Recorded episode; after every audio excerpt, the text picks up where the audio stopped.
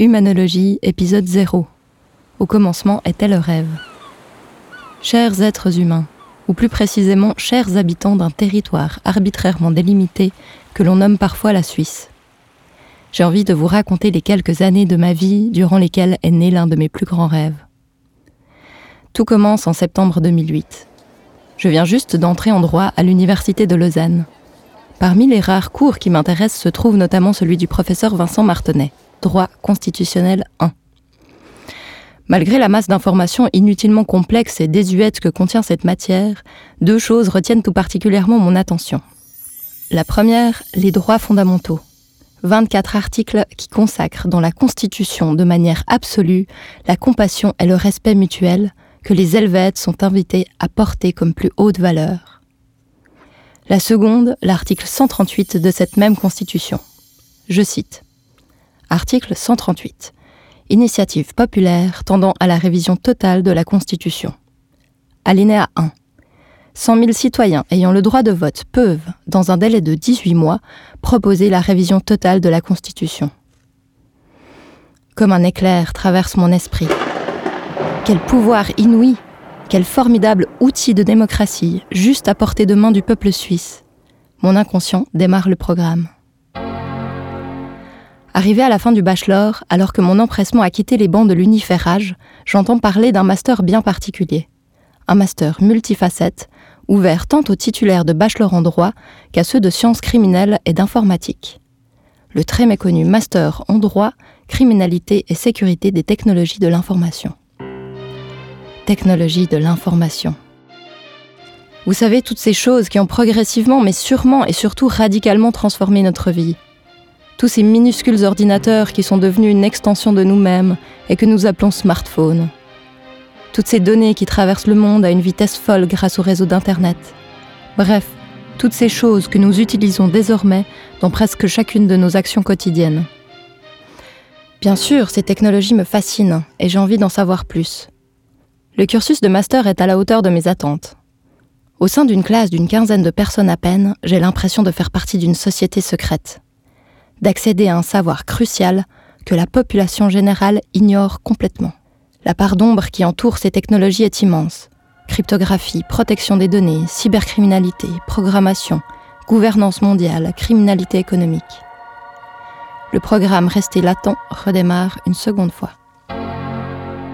Je termine mon master et débute une courte carrière au sein du ministère public de la Confédération. Premier choc avec la réalité du terrain. Ce que nous avions vu à l'Uni était bien édulcoré face au monde de corruption et de cyberblanchiment dans lequel je suis soudain plongé.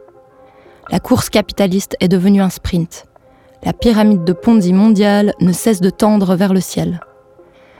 En une année, mon programme interne se met à tourner si vite que la surchauffe fait exploser le système. J'ai besoin de temps pour rebooter la machine. Je pars en voyage, je me cherche, je cherche ma mission sur Terre.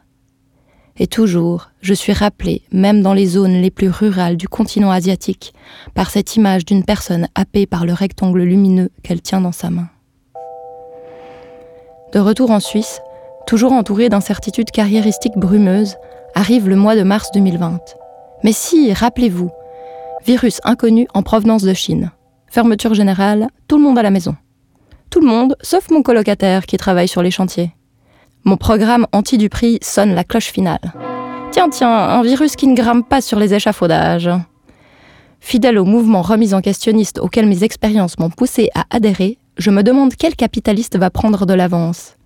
Qui va gagner des milliards du fait de nous tenir éloignés les uns des autres? Qui va pouvoir s'acheter un énième château en augmentant l'utilisation des technologies de l'information? Et qui va se remplir les poches si la santé publique est mise à mal? Bref, qui tire les ficelles de cette nouvelle marionnette financière?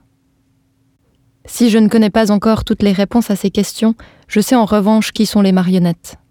Les marionnettes sont les peuples, dont nous, le peuple suisse, qui vit dans sa bulle de confort au sein d'un paysage idyllique.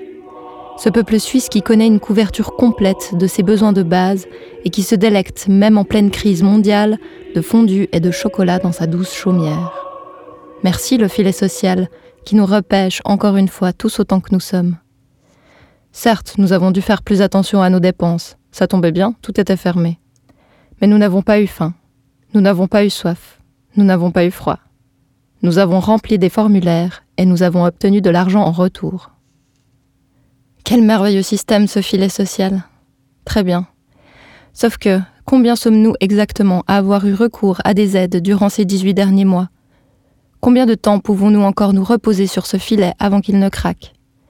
Combien de situations particulières allons-nous pouvoir encore affronter avant que notre système implose? La rupture d'un filet social, ce n'est pas rien. C'est la fin du pacifisme communautaire, le début de la violence qui n'a du besoin de vengeance, la brutalité primitive de retour parmi ceux qui se définissaient pourtant comme citoyens. La voyez-vous? La sentez-vous gronder? Elle sévit déjà chez nos plus proches voisins. Mais nous, nous sommes en Suisse, modèle de démocratie AOP depuis plusieurs siècles. Et grâce à un seul, tout petit article de trois minuscules lignes, nous pouvons tout changer. Article 138 de la Constitution fédérale initiative populaire tendant à la révision totale de la Constitution. 100 000 citoyens ayant le droit de vote peuvent, dans un délai de 18 mois, proposer la révision totale de la Constitution.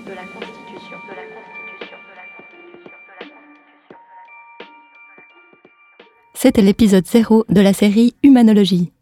Ce podcast vous est présenté par le Poisson Blanc, un être hybride des eaux juridiques, économiques, sociales et spirituelles. Si cet épisode vous a plu, ne manquez pas le prochain numéro. Épisode 1. Putsch. Qui a dit putsch?